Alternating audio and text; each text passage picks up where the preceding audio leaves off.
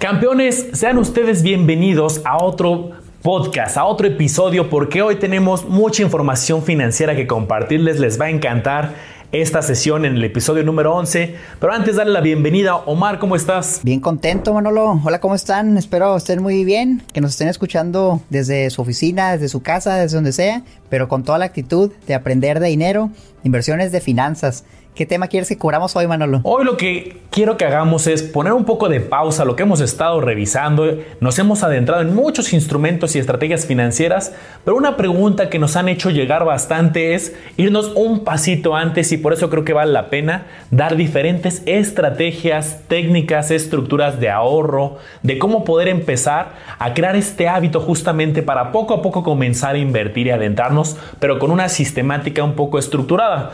Porque pues no me vas a negar, Omar, que seguramente te llega mucho también esta pregunta al canal, que no solamente es dónde invierto, que eso ya lo estamos cubriendo, sino es cómo le hago para empezar si no tengo la disciplina, si es que ahorita tengo deudas, si es que ahorita no gano lo suficiente. Pues creo que hay muchos mitos también que vale la pena que rompamos los mitos el día de hoy y demos algunas ideas y estructuras de cómo lo hicimos nosotros para empezar a adentrarnos en el mundo del ahorro, que es el paso anterior a invertir. Bienvenidos a Campeones Financieros. Campeones Financieros. Donde Manolo y Omar hablaremos de finanzas. Un tema que me encanta, Manolo, y que sin duda es algo difícil al inicio. Como tú bien comentas, yo también recibo muchas preguntas que me dicen, oye, es que gano poco, es que no me alcanza, es que si ganara un poquito más. Y yo creo que al principio es un juego de mentalidad. O sea, realmente yo creo que tienes que entender, ponerte el objetivo de que sí se puede y con lo que tienes. Eso es bien importante. No necesitas ganar el doble. Con lo que tienes puedes hacer ciertos ajustes para tener un cierto ahorro mensual, semanal. Sí se puede y ahorita les vamos a decir exactamente cómo. La verdad es que tengo muchas ideas que quisiera compartirles porque yo estuve ahí. O sea, realmente fue algo difícil al inicio cuando yo gastaba más de lo que ganaba pues no me quedaba nada. Yo decía, es que cómo le voy a hacer con este sueldo si todo se me va en deudas, ¿cómo ahorro? Pero vi que sí se podía y espero poder transmitirles eso a ustedes para que ustedes también lo puedan hacer y vean que realmente sí se puede ahorrar. Sin duda, Omar. Yo lo que quiero empezar es romper un, pues un esquema que creo que es erróneo o muchas veces se lleva al extremo hablando de ahorro. Muchas veces, por ejemplo, y muchos especialistas, seguramente yo he hecho algunos ejemplos así, tal vez Omar, y, cuando empiezan a buscar algunos especialistas financieros, pues es muy común que se encuentren con el clásico ejemplo de, oye, si dejaras de tomar café, si dejaras de hacer estos gastos, los famosos gastos hormiga, si dejaras de hacer este tipo de gastos, pues podrías tener tanto dinero en el futuro. Quiero yo dejar claro de una vez mi visión y creo que es bueno hacer un equilibrio. El tema de ahorrar, el tema de invertir, no se trata y jamás va a ser ese el punto de tener una mala calidad de vida, de no darte un gusto. De repente, por ejemplo, si alguna vez eh, en algún evento presencial, en alguna conferencia, pues a lo mejor me pueden ver a mí con el mismo café, porque a mí me encanta el café, por ejemplo, y no voy a renunciar a una calidad de vida que a mí me gusta.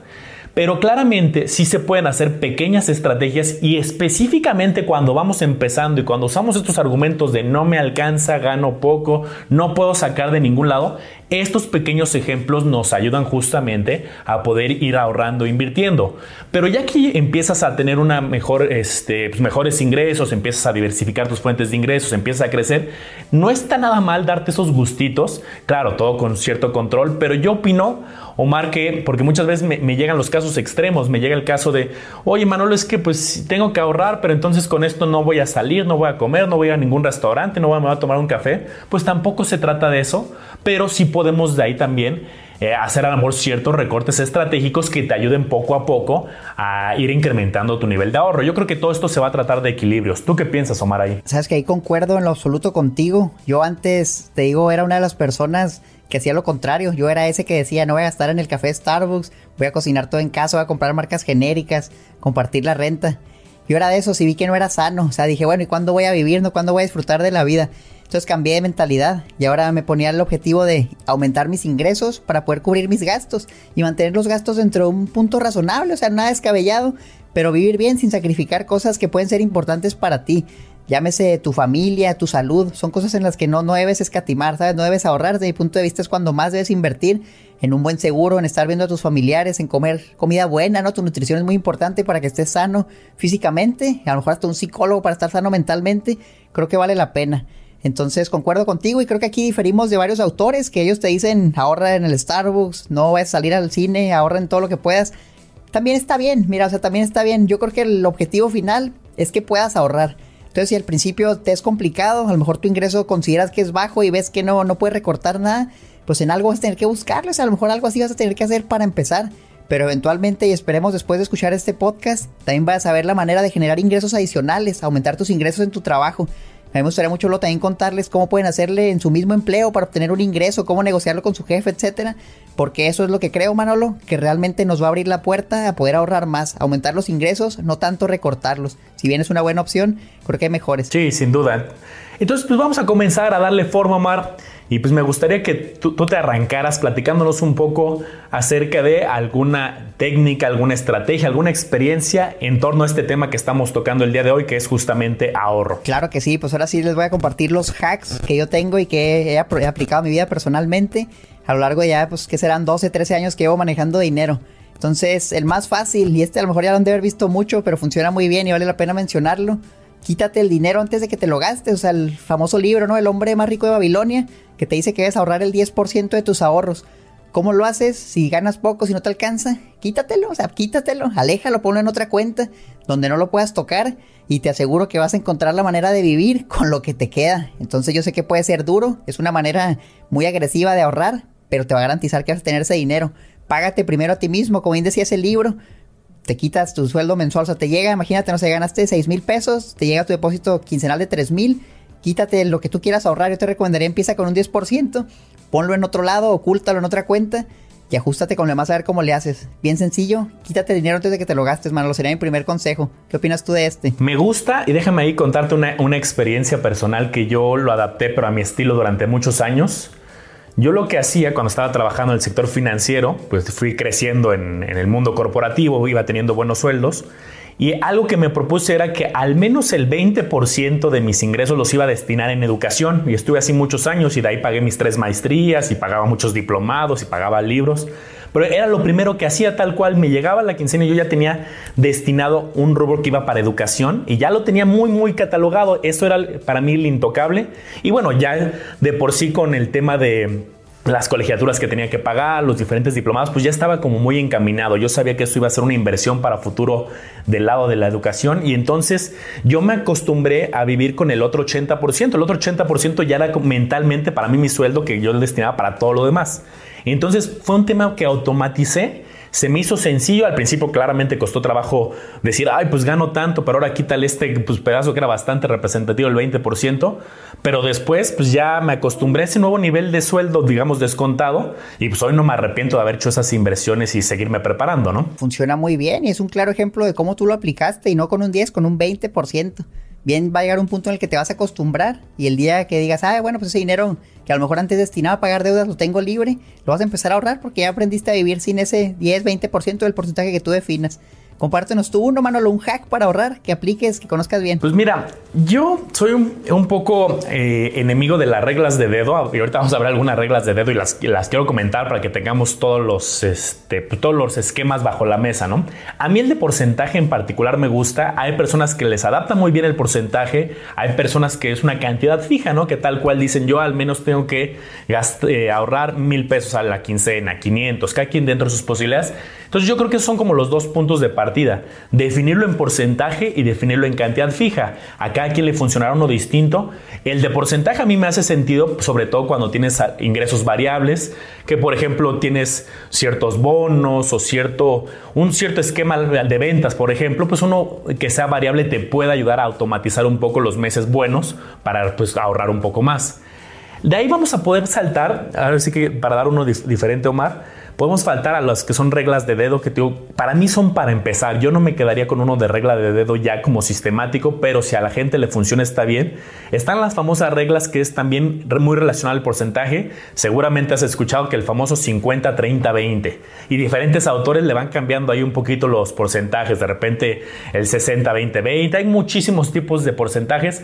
El que más van a encontrar en la literatura es el 50, 30, 20, que es un 50% lo vamos a destinar para ciertos gastos gastos habituales de nuestro día a día, un 30% varios autores lo catalogan para ciertos lujos, para cierta disfrutar, tener una mejor calidad de vida y un 20% para el ahorro.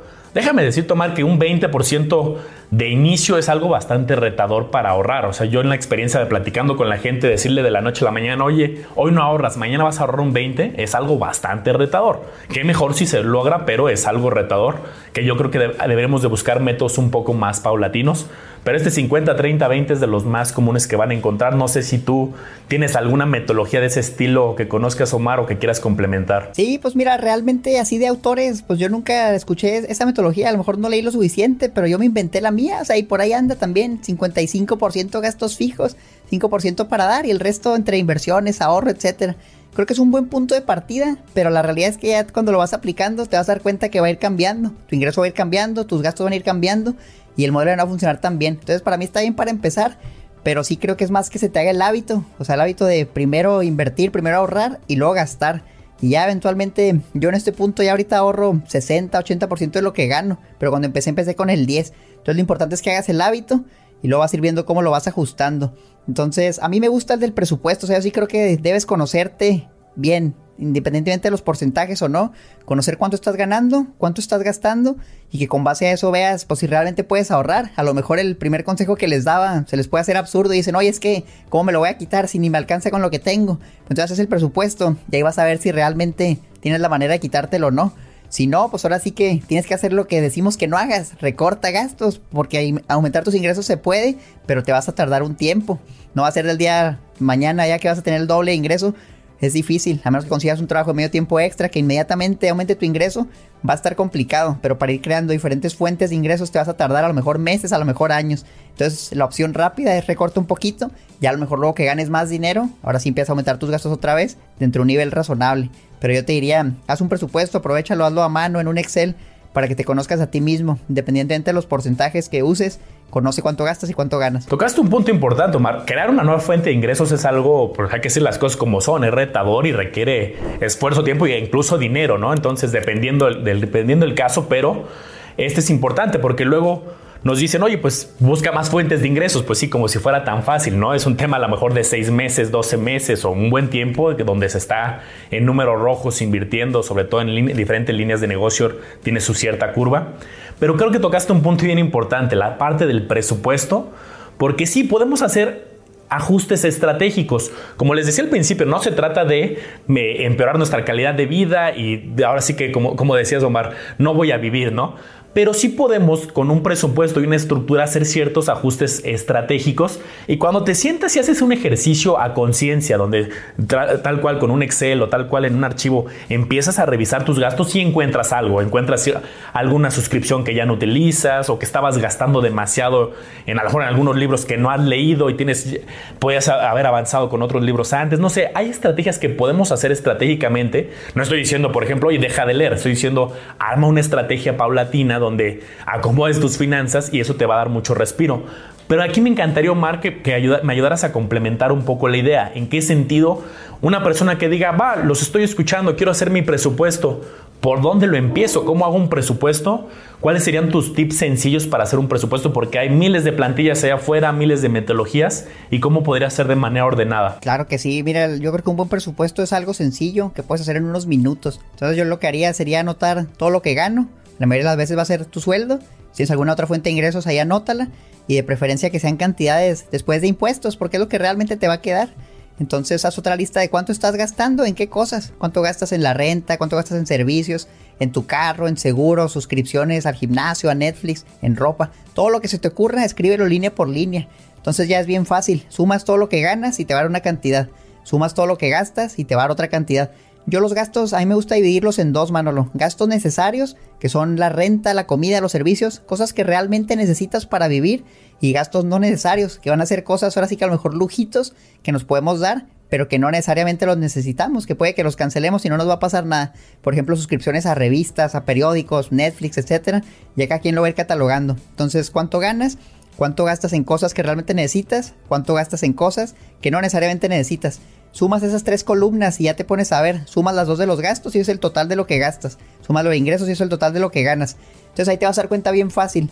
Si estás gastando más de lo que ganas, tienes un problema de inflación de estilo de vida, estás gastando demasiado. Entonces tienes dos alternativas. La primera, como mencionamos ahorita, es aumentar tus ingresos. Pero como bien dice Manolo, no es fácil, o sea, realmente no es fácil.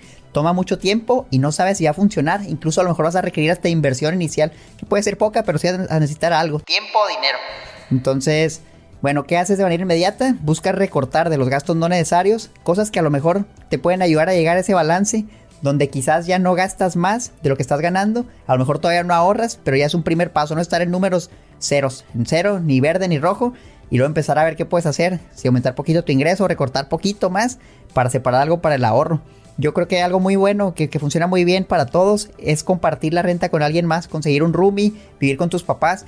Te puedes ahorrar bastante dinero ahí. Se consíguete un roomie si vives en un depa, en una casa, y vas a pagar la mitad en servicios y en renta. Entonces automáticamente tienes un buen ahorro. Eso es muy, muy útil. Es algo que yo hacía al inicio y me funcionó muy bien. Ese es el presupuesto. O sea, realmente fíjense cómo en cuestión de unos minutos ya saben todo lo que deben hacer. Hay muchas plantillas. Yo también tengo las mías. Busquen en internet plantillas para un presupuesto o hagan la suya en un Excel. Es muy, muy fácil. Sí, a, a, mí me encanta llevar las mías y hacer mi propio Excel porque le voy agregando nuevas columnas, le voy agregando nuevos gastos, gastos que ya no tengo los elimino. Pero hay muchas que pueden o ya sea ya descargar tanto de ahí en el canal de Omar o yo también tengo algunas. Nos buscan ahí en los diferentes canales y van a ver diferentes ya plantillas ya hechas. Pero realmente yo creo que nada como hacer la tuya en un Excel, irle adaptando tus gastos, tus presupuestos, tu nivel de ahorro y poco a poco le vas adaptando nuevas columnas, nuevas filas y vas armando ya tu archivo que te queda muy cómodo y te, ayuda a tomar decisiones bastante sencillas, ¿no? ¿Qué más, Omar? ¿Qué, ¿Qué, otra estrategia técnica se te ocurre para darle consejo a alguien que diga, perfecto, Manolo Omar, quiero empezar, ya vi lo de los setes, ya vi lo de las sofipos, quiero dar mi primer paso, pero ¿cómo, cómo empiezo a hacer ese colchón? ¿Sabes cuál, cuál en particular me gustaría preguntarte? De la primera que decías, del quítamelo. ¿Dónde lo ponen? ¿En otra cuenta? ¿Lo ponen en algún fondo? ¿Lo ponen en alguna Sofipo? ¿Dónde lo podrían poner? ¿O cómo se podría automatizar que se lo quiten? Mira, yo te recomendaría abrir una segunda cuenta en el banco. Si encuentras una cuenta de ahorro, abre una. Y lo que puedes hacer es programar una transferencia automática de tu cuenta corriente o tarjeta de débito a la segunda cuenta. Entonces, este tipo de cuentas es muy buenas porque ahí pones el dinero que te vas a ir quitando cada mes y eso no lo vas a usar para nada, no te van a cobrar nada ahí, nadie va a conocer esa cuenta. Es más, si te dan una tarjeta, ni siquiera la tengas a la mano, para que ahora sí que sea casi imposible que puedas usar ese dinero, a menos que realmente lo necesites y tengas que hacerte una transferencia. Todo eso es gratis, o sea, realmente los costos son muy bajos, depende del banco, pero usualmente no te van a cobrar nada. Entonces, chécalo bien. Yo te diría, abre una cuenta. Hay algunas que te van a pedir a lo mejor un mínimo. Oye, tienes que tener 3 mil pesos porque si no te vamos a cobrar una comisión. Entonces, nomás aguas con eso. No se trata de pagar comisiones. Obviamente queremos que todo sea gratuito. La más fácil, o sea, si no quieres abrir una cuenta ni meterte en tanto trámite, pues guárdalo en efectivo. Yo no te recomendaría hacer eso realmente. Pero mira, pues va a funcionar para comenzar. La otra puedes aprovechar instrumentos como CETES. O sea, ¿por qué no programas un ahorro automático en CETES directo y que sea el mismo CETES el que te lo quita? Cada mes te lo va a ir quitando y ese dinero ya va a estar en una cuenta separada que te va a permitir ahorrar, quieras o no. Yo creo que es un buen punto. Muchas veces es, la manera agresiva de hacerlo, ¿no? O sea, dices, es que yo no puedo ahorrar. Bueno, pues te lo vamos a quitar y vamos a ver si no ahorras. Yo creo que sí se puede. Ese me gusta, Omar, tal cual, que buscar algún instrumento que en automático vaya a tu cuenta y agarre el dinero, la famosa domiciliación. Claro, aquí hay que ver qué instrumento, ¿no? Porque ahí ya estamos como mezclando la parte del ahorro con la inversión. CETES pues es muy cómodo porque pues, toman el dinero y en 28 días te lo pueden regresar, ¿no? Porque hay esquemas que ya lo automatizan, pero son inversiones de largo plazo, ¿no? Por ejemplo, puedes domiciliar tu Afore, pero ahí pues ya es hasta el retiro, ¿no? Algunas fintechs también ya empiezan a automatizar, pero ahí son proyectos a 3 a 5 años. Entonces, esas son interesantes, pero ya que tenemos como la estructura y la estrategia de invertir. Pero, por ejemplo, esta como CETES tal cual, agarran el dinero, lo invierten en automático. Si tú no tienes saldo en tu cuenta, no pasa nada. Trata de buscar en tu cuenta, no encuentra de efectivo suficiente, no te penalizan, no te cobran algo adicional. Simplemente en esa ocasión no toman dinero y la próxima quincena o el próximo eh, programación de domiciliación ya tratará de tomar el dinero, ¿no? Sí, Manuel, algo que quisiera agregar es que programes esa fecha de la domiciliación para que sea justamente después de que te paguen. Así no vas a tener opción de gastarte, o te lo van a quitar antes de que tú te lo gastes y ya no te va a quedar de otra. A mí eso me funcionaba muy bien. Ya lo que hice el hábito ya no fue necesario hacerlo, pero se lo sugiero ampliamente. O sea, aunque pueden ahorita escucharnos y a lo mejor se están riendo y dicen, no, es que cómo voy a hacer eso. Les garantizo que si lo hacen, hágalo dos, tres meses, se les va a hacer el hábito y al rato ni siquiera lo van a tener que hacer de manera automática. Si les gustó, lo pueden seguir haciendo. Va a funcionar muy bien. Quiero compartirles aquí otro tip, no Este ya es uno diferente, algo que he hecho y me ha funcionado muy bien, que es simplemente comparar el producto o servicio que vamos a adquirir con otros similares, con la competencia. Esto funciona para lo que sea. Yo lo he aplicado mucho, por ejemplo, con el Internet. hay varios proveedores de Internet donde vivo. Entonces yo lo que hice, fui con uno, le dije, dame una cotización, quiero un Internet con estas especificaciones. Ya me dieron un precio. Luego fui con el otro y le dije, ¿sabes qué? Aquí me están ofreciendo esto, quiero que ofrezcas algo mejor. Y me dijeron, ah, claro que sí, queremos que seas nuestro cliente, te vamos a igualar la oferta y a lo mejor te vamos a dar algo adicional. Y luego me regresé con el primero y le dije, ¿sabes qué? Es que ahora me ofrecen algo mejor acá. Entonces vas negociando, vas negociando con diferentes proveedores y a lo mejor vas a ir con uno y te va a decir, no, pues es que aquí es esto o esto. ¿Lo quieres o no? Bueno, pues muchas gracias, te vas al que sigue. Entonces yo te diría, por lo menos es una lista de tres opciones distintas a la hora de hacer cualquier compra. Puede ser un producto, puede ser un servicio. Contacta todas, checa, llegar a la mejor calidad, precio. Porque también no se trata de agarrar lo más barato, sino lo que realmente te va a dar más valor por tu dinero. Esto aplica, por ejemplo, para celulares. O sea, cuando yo me quería comprar un celular, quería, no sé, pues un celular smartphone que tuviera aplicaciones nada más, que funcionara. Entonces había opciones, ¿no? Gama alta, pues irte por un iPhone, gama media, a lo mejor un Moto G5 Plus, un Motorola, algo así. Y gama baja, pues a lo mejor uno de esos de Lux, uno de 500 pesos con 500 pesos de saldo. Entonces vas viendo qué realmente necesitas. A lo mejor realmente necesitaba el iPhone, necesitaba todo eso. Pues no. Entonces, ¿qué hice yo? Me fui por la gama media. Motorola que estaba relativamente económico. Y ahora dije, bueno, me lo compro nuevo, me lo compro usado. Entonces también eso es importante evaluar. Muchas veces las cosas usadas en electrónicos no es tan buena opción. Entonces tengan cuidado. Pero por ejemplo en otros artículos, a lo mejor si necesitas, no sé, pues puede ser muebles tal vez que quieres para tu casa. Si compras algo usado, algo de segunda mano, te va a salir más barato y la calidad puede ser relativamente similar. Puedes encontrar buenos deals. Algo que me gusta usar a mí, Manolo, es por ejemplo el marketplace en Facebook. Si tú quieres comprar o vender algo, te metes ahí a Facebook y te aparecen personas que están alrededor de ti vendiendo o buscando cosas. Entonces por ahí puedes vender las cosas que tienes, que no necesitas, o puedes buscar comprar cosas que a lo mejor van a vender usadas más baratas. Creo que eso es bien importante. Fíjate qué diferencia a que si tú nada más dijeras, no, es que yo quiero este internet, deja marco a Telmex y lo contrato, y sea lo que sea, yo le voy a decir que sí.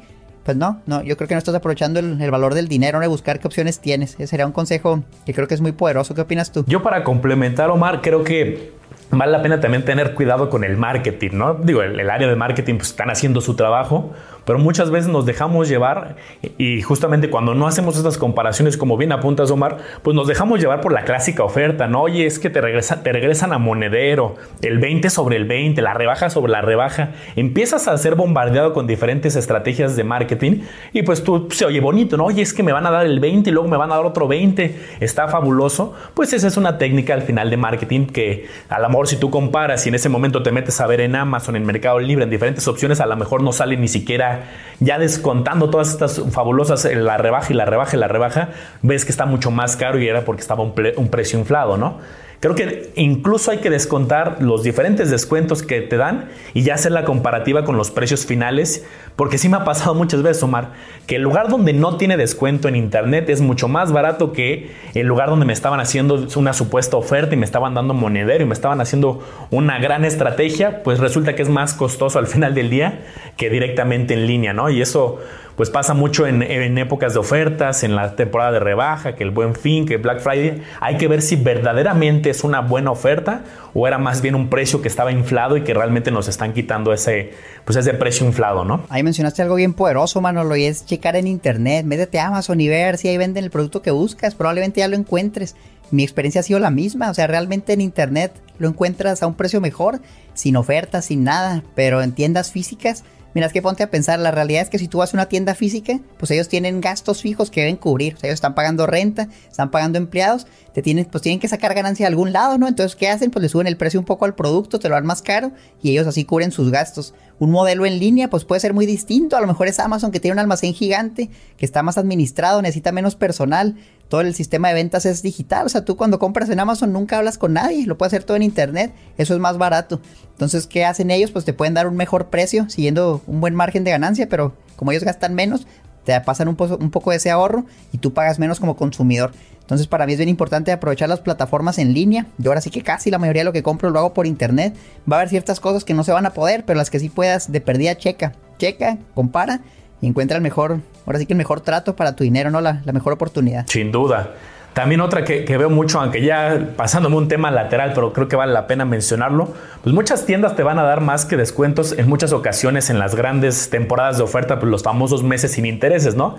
Y aquí creo que va también mucho a lo que ya decíamos al principio de si ya tienes tu presupuesto, tienes muy claro cuánto estás ganando, en qué estás gastando y ves una tentadora oferta a 18 meses, a 24 meses, pues justamente analiza junto con tu presupuesto cómo te va a afectar eso, porque luego empezamos a, comprar diferentes servicios, productos a muchos meses, no los consideramos mentalmente, es bastante difícil llevar la cuenta, a esta la llevo a 6 meses, esta a 12, esta a 18 y te empiezas a llenar de muchos meses sin intereses porque a lo mejor era inofensivo, ay pues es de mil pesos, órale, ponlo a 6 meses, este es de 3 mil pesos, pues ponlo a 12 y son pequeños de 300, de 200, de 100, pero ya cuando se acumulan, sin darte cuenta tienes una gran parte de tu capacidad de ahorro, bueno, aquí de endeudamiento más bien, ya ocupada en muchos meses sin intereses y te empiezas a apretar cada vez y de repente, ay, pues tengo que pagar la tarjeta y lo que decíamos al principio, si tú no hiciste esa sistemática de ahorrar, pues aquí vas a tener la más difícil porque ahora ya tienes una avalancha de meses sin intereses que estar pague y pague y pague cada,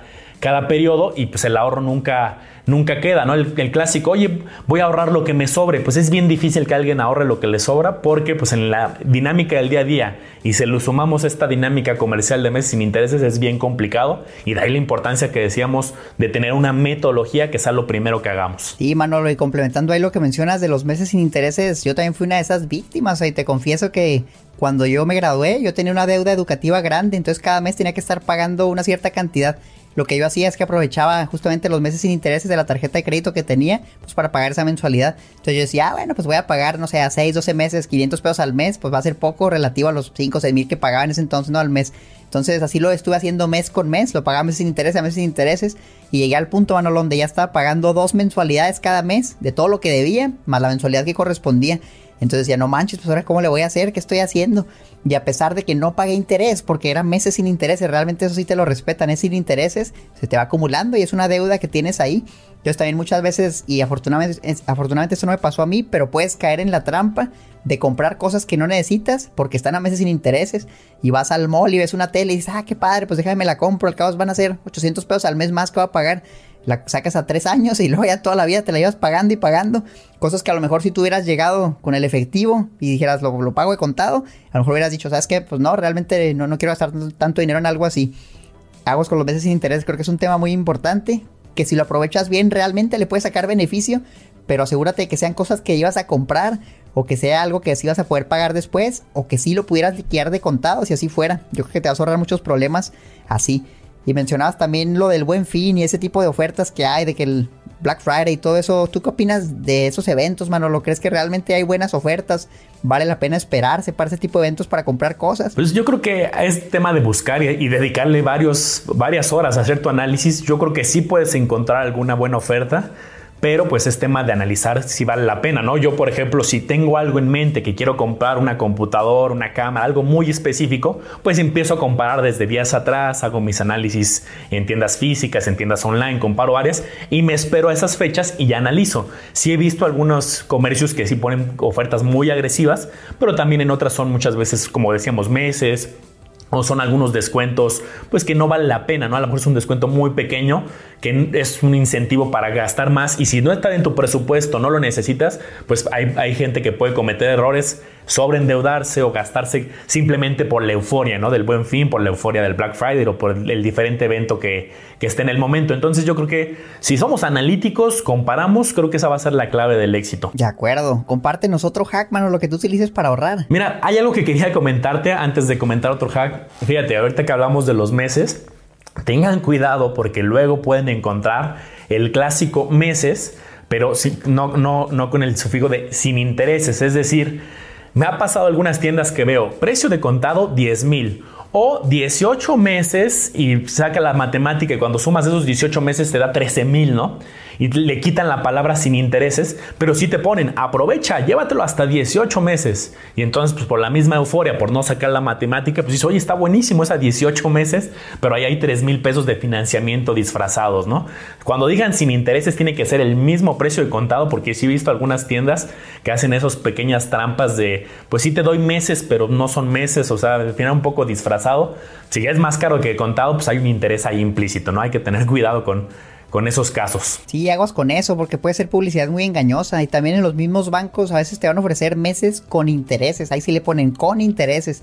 Realmente evalúa cuánto te van a cobrar, porque usualmente la tasa es bien alta. O sea, hace el cálculo de, cuánto vas a pagar al final comparado a lo que te van a prestar.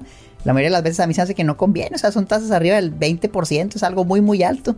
Yo les sugeriría evalúen bien eso. De preferencia, yo no lo haría, la verdad no lo haría, pero chequenlo. Si es un buen trato, pues lo pueden aprovechar. Sin duda, sin duda.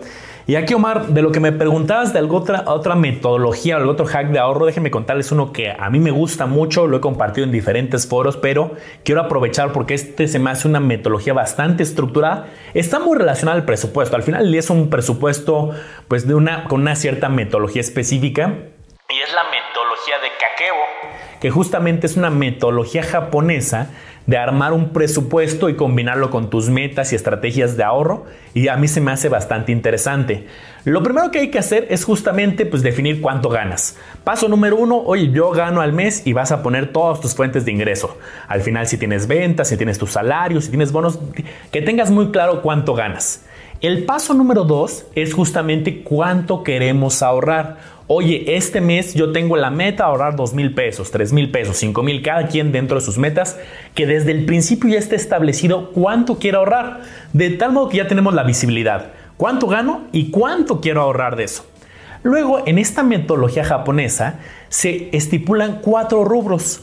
Cuatro rubros que ahí vamos a ir anotando nuestros gastos en cada uno de estos rubros. Déjame se los comento.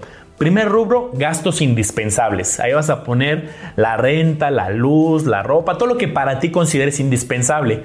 Luego me han preguntado, oye Manolo, ¿me pasas la lista de cuáles son los indispensables? Aquí no, no es de copiarle la lista a alguien más. Cada quien tiene indispensables diferentes. A lo mejor yo tengo uno indispensable que para mí, sin él no puedo trabajar y lo tengo que poner indispensable. Y otra persona diría, oye, pero pues eso yo ni siquiera lo utilizo, ¿no? Entonces, categoría número uno, indispensable. Categoría número dos, ocio. Todo lo que para ti consideres ocio, la salida al cine, Netflix, lo que tú sea ocio, lo vas a poner en la segunda categoría. 3. Mejora personal. Temas como cursos, como diplomados, como el psicólogo, todo lo que tú consideres que es una mejora personal, lo vas a poner en esta categoría. Y finalmente una categoría de extra, todo lo que no caigan en esas diferentes categorías. De tal modo que ya tenemos indispensable, ocio, mejora personal y extra. Vas a ir anotando tus gastos, si requiere cierto trabajo al principio, vas anotando tus gastos en cada uno de estos cuatro rubros. ¿Para qué? Para que al final tengamos una trazabilidad de dónde hacer ajustes. Porque tiene que cuadrarte cuánto querías ahorrar y si al final de la, del mes tú dices, oye, yo quería ahorrar dos mil pesos y nada más ahorré 500, tengo que empezar a hacer ajustes. Difícilmente en la categoría de indispensables vas a poder hacer un ajuste porque ahí está la renta, la luz, son cosas que difícilmente podemos recortar. Pero para eso tenemos la categoría de ocio. A lo mejor ahí sí puedes decir, ¿sabes qué? Pues yo quería ahorrar dos mil pesos y ahora sí abusé porque gasté mucho en ciertas plataformas, hice demasiadas compras online de ocio. Entonces podemos hacer ajustes específicos, sobre todo en esta categoría de ocio. La categoría de mejora personal tampoco es una categoría que quieras tú reducir, porque a lo mejor ahí está pues el gimnasio, cosas que te hacen bien, pero bueno, le puedes echar un ojo. Y luego la categoría de extra. Esta metodología mi estructurada me ha servido porque pues, al final tienes tus categorías, tienes tu trazabilidad, vas empatando cuánto querías ahorrar, cuánto te sobra y vas haciendo los diferentes ajustes estratégicos. Lo rico de esta metodología justamente es en las preguntas que llegan al final del mes. ¿Dónde voy a recortar? Porque cuánto me faltó para llegar a mi meta. Ahí es donde se pone rico este ejercicio, hacer estrategias en función de los números y de ese seguimiento.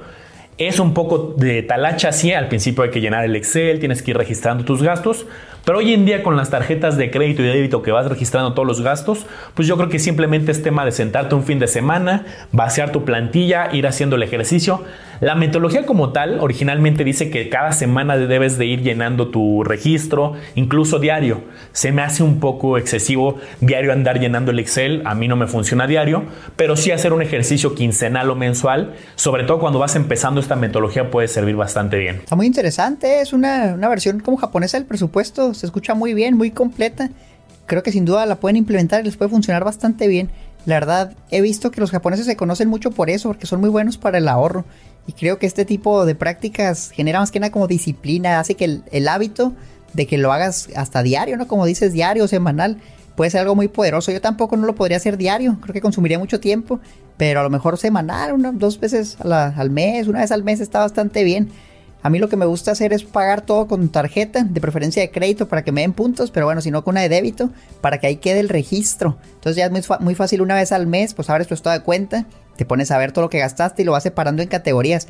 Cuando tú haces pagos en efectivo, que yo sé que a veces no va a haber de otra, eso es muy difícil rastrearlo y si se te olvida qué gastaste en ese momento, pues ya no vas a saber. Entonces, si puedes, mi sugerencia sería paga con tarjetas, de preferencia de crédito para que te den puntos.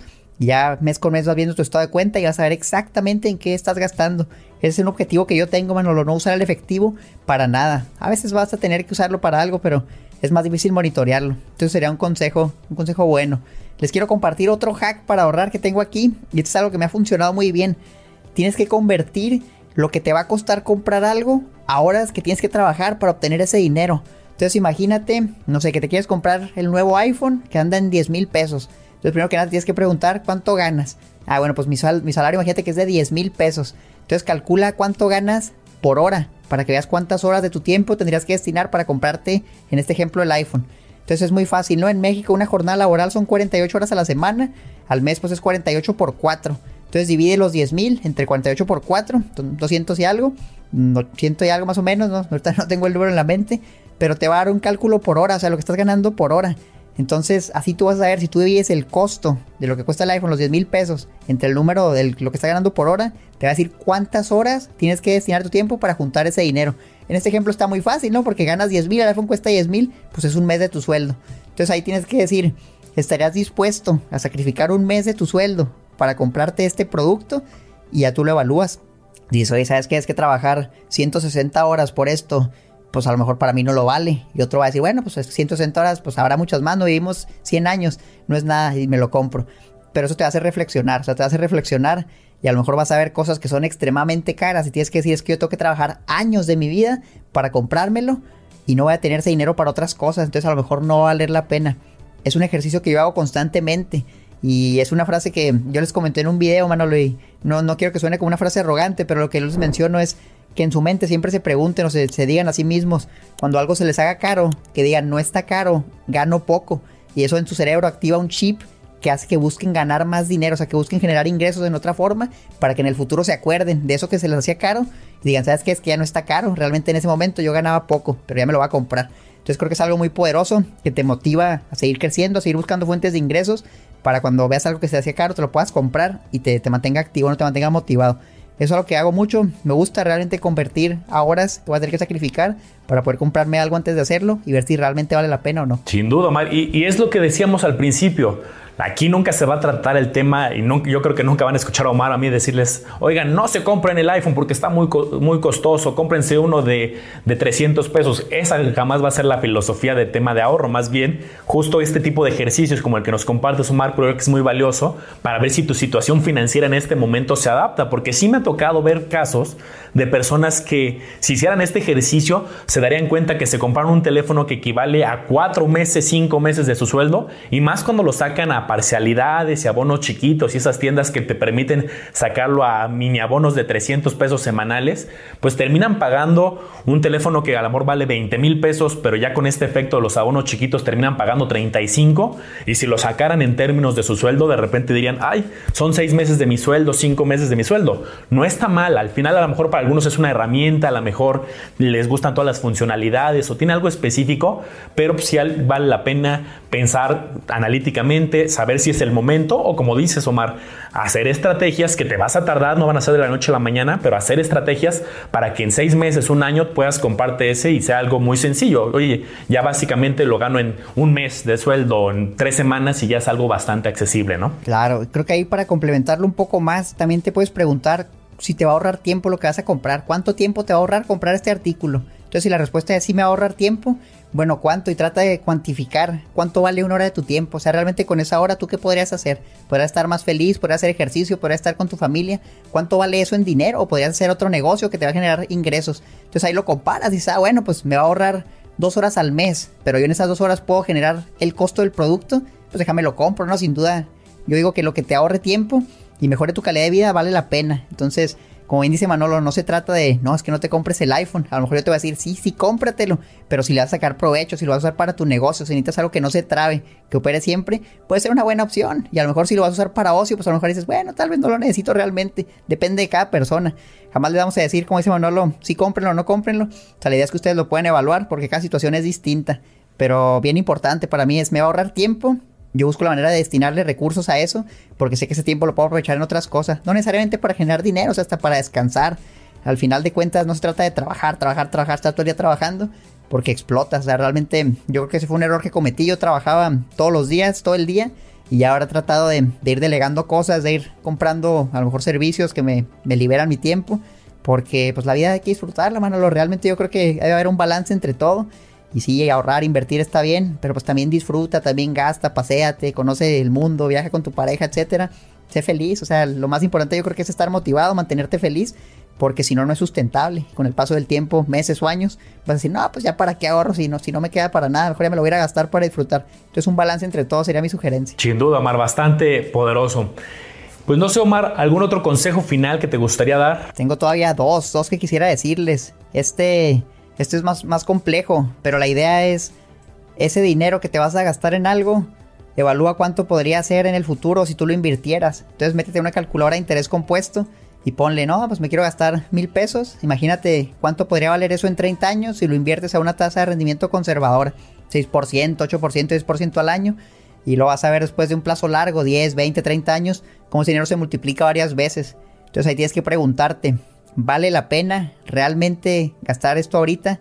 Siendo que en el futuro de cierta manera me estaría quitando esta cantidad. Ya decides, o sea, dices, sí vale la pena, bueno, pues cómpratelo. Dices, no, mejor yo prefiero en 10, 20 años tener 6 veces más invirtiéndolo con las técnicas que vamos a ver aquí en el podcast más a futuro. Pues a lo mejor ya la piensas dos veces.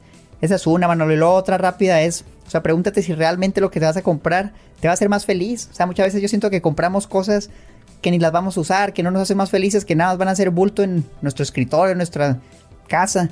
Entonces pregúntate, ¿realmente esto me va a traer felicidad? Y si la respuesta es que sí, pues a lo mejor vale la pena que te lo compres para que estés más feliz, que estés más motivado. Creo que son dos consejos muy poderosos. Y tengo uno más, pero quisiera, yo creo que tienes ahí uno tú en mente que nos quieras compartir antes de soltarles este último. Buenísimo, pues yo también para cerrar, tengan cuidado con la clásica inflación del estilo de vida. Es muy común, le pasa a muchas personas que conforme van creciendo en su emprendimiento o van creciendo también en la parte de profesional, ganas más y empiezas a gastar más. Eso es algo natural y no está mal porque pues, al final del día pues es lo que ya hablábamos, buscas mejorar tu calidad de vida y a lo mejor en ese momento buscabas una nueva propiedad, buscabas algo en específico y está bien. Pero al final, si vas ganando más en cualquiera de los métodos que tú estés, también debe ir incrementando tu monto para ahorro y para inversión. Esto está muy fácil, si ya llevas el presupuesto, pues ahí vas a ver esa trazabilidad.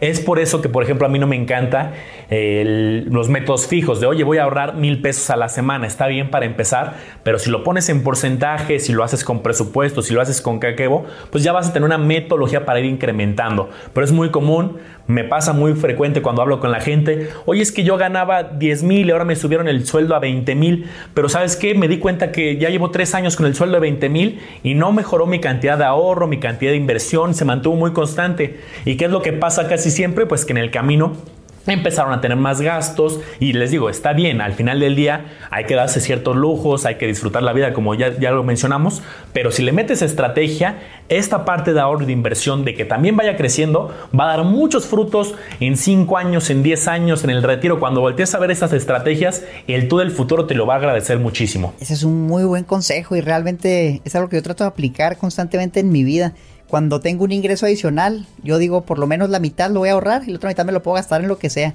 Entonces ya me mantengo motivado porque es dinero que sí estoy usando, sí me lo estoy gastando, pero a la vez también estoy ahorrando un poco más. Entonces mientras mis ingresos suben, ahorro más, ahorro más, gasto un poco más, gasto un poco más. Y no tiene que ser 50-50, o sea, tú define, bueno, a lo mejor quiero gastarme el 70, ahorrar el 30, está bien, o el 10, 90, como tú quieras, pero que sea algo que te haga sentir cómodo y lo puedes ir ajustando, tampoco te vas a casar con un porcentaje. Entonces muy buen consejo. Yo les quiero dar el último de mi parte, que realmente es el más sencillo y es simplemente antes de hacer una compra, espérense, espérense un poco. Yo sugiero 30 días, pero puede ser una semana, dos semanas y reflexionen, reflexionen todo lo que les acabamos de mencionar en este podcast, demás cosas que vean en internet para ver si realmente vale la pena que hagan esa compra. Con todo lo que vimos, hagan todos esos métodos y al final decidan si después de pensar todos los métodos que les mencionamos dicen si me lo quiero comprar, entonces cómprenselo. Pero ya después de haberse esperado un poco, porque muchas veces no pensamos con la cabeza fría cuando vemos una oferta en el mall que vamos caminando y 50% de descuento en esto. Y dices, híjole, déjame lo compro ya porque no vaya a ser que se acabe la oferta, ¿no? Y eso es pura mercadotecnia. Entonces ya si te vas a tu casa, reflexionas una semana o dos, vas a poder pensar con la cabeza en frío y tomar mejores decisiones. Muy bueno, Mar. Yo también, pues ya para cerrar, yo me quedo con el tema que les dije al principio. A mí durante muchos años hice esta sistemática del 20% en temas de educación y créanme, no me arrepiento. Entonces yo también los invito no solamente a destinar un porcentaje para ahorro, inversión bursátil, financiera, fintech y todo lo que hablamos, un porcentaje dentro de su presupuesto que tenga la parte de educación y no necesariamente tiene que ser la educación tradicional, no necesariamente me refiero a una maestría, hay muchas cosas allá afuera, hay unas muchas gratuitas muy valiosas, justamente pues nuestros canales es una parte que hay mucho contenido gratuito, pero vale la pena ciertos seminarios, ciertos diplomados, cierto networking que vas conociendo y, metiéndote en, en este ámbito de lo que tú quieras, ¿no? Al final educativo es bastante amplio, pero destinar ese presupuesto para la parte de inversiones bursátiles o financieras e inversiones también eh, en educación, invertir en nosotros mismos es algo que yo jamás me arrepentiré. La verdad es que va dando frutos y sería ese mi consejo final. Ahí lo tienen campeones. Esperemos esta información les haya sido de utilidad. Les recuerdo que si no lo han hecho ya, síganos en las redes de Campeones Financieros. Estamos en Instagram y estamos en Facebook como Campeones Financieros. Ahí nos van a encontrar. Si no se han suscrito en YouTube a este podcast, también háganlo. Si nos gustan escuchar en Spotify, Apple Podcast y demás plataformas, también ya debería estar disponible. Entonces síganos por ahí, por ahí lo pueden estar descargando, donde más cómodos se sientan. Y por último, pues también síganos a nosotros en nuestras redes. Manolo aparece como el lago de los business. ¿En dónde estás, Manolo? Estás en todos lados, ¿no? YouTube, Facebook, Instagram, TikTok. Correcto, estamos en todos lados presentes, dando consejos distintos. Tratamos de complementar, adaptándonos mucho a las diferentes plataformas.